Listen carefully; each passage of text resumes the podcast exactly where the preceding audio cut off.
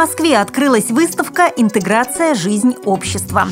Вице-президент ВОЗ Лидия Абрамова посетила Тюмень. В Арсеньеве появились звуковые светофоры. Далее об этом подробнее в студии Наталья Гамаюнова. Здравствуйте. В выставочном центре на Красной Пресне в Москве открылась третья ежегодная выставка «Интеграция. Жизнь общества». На ней представлены технические средства реабилитации для различных категорий инвалидов, в том числе незрячих и слабовидящих. Кроме того, свои достижения демонстрируют организации инвалидов, благотворительные фонды, а также государственные структуры, которые занимаются вопросами реабилитации и жизнеобеспечения людей с ограниченными возможностями. Всероссийское общество слепых и его структурные подразделения представлены на отдельном стенде.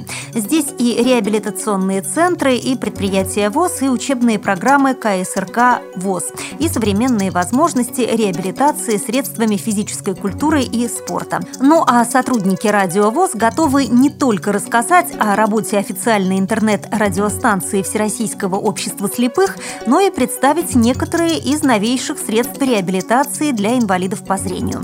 Примечательно, что несколько ведущих производителей и продавцов современных средств реабилитации объединили усилия, чтобы совместно презентовать свои наиболее существенные достижения. Выставка «Интеграция. Жизнь общества» продлится до субботы. Радио ВОЗ планирует освещать ее работу в серии актуальных репортажей.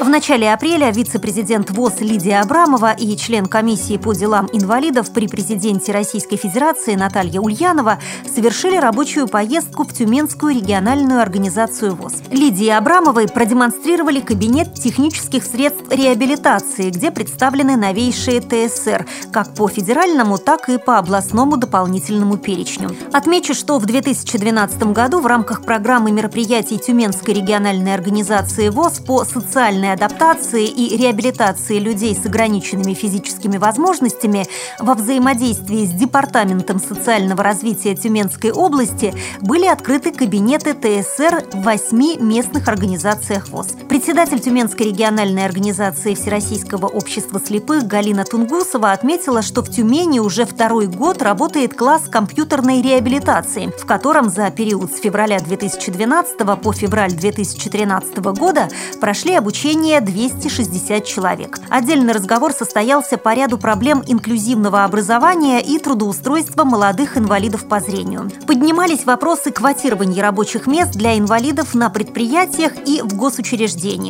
В ходе общения вице-президент ВОЗ Лидия Абрамова подробно говорила о концепции молодежной политики Всероссийского общества слепых, в основе которой привлечение наиболее активных молодых людей. Визит закончился посещением Тюменской городской организации ВОЗ, где гости познакомились с выставкой творческих работ инвалидов по зрению и выпускаемой стенгазетой, отражающей самые интересные события, а также с деятельностью организации по реабилитации инвалидов по зрению в различных направлениях.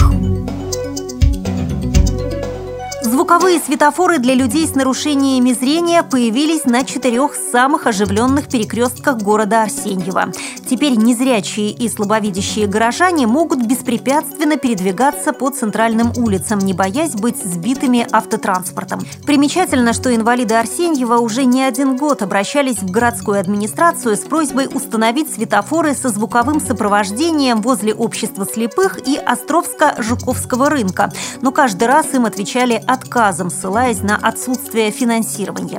В ноябре 2012 года прокуратура Арсеньева провела проверку, в ходе которой были выявлены грубые нарушения в сфере социальной защиты инвалидов, после чего материалы были отправлены в суд. Он обязал администрацию Арсеньевского городского округа обеспечить регулируемые перекрестки звуковыми сигналами. Как сообщили пресс-службе Приморской региональной организации ВОЗ, в администрации города установка звуковых светофоров на самых проблемных подземных перекрестках стала первым шагом к созданию безбарьерной среды для инвалидов по зрению. До конца этого года планируется оборудовать все социально значимые объекты Арсеньева тактильными указателями, а подходы оснастить специальной тактильной плиткой, которая позволяет незрячим людям свободно ориентироваться в пространстве.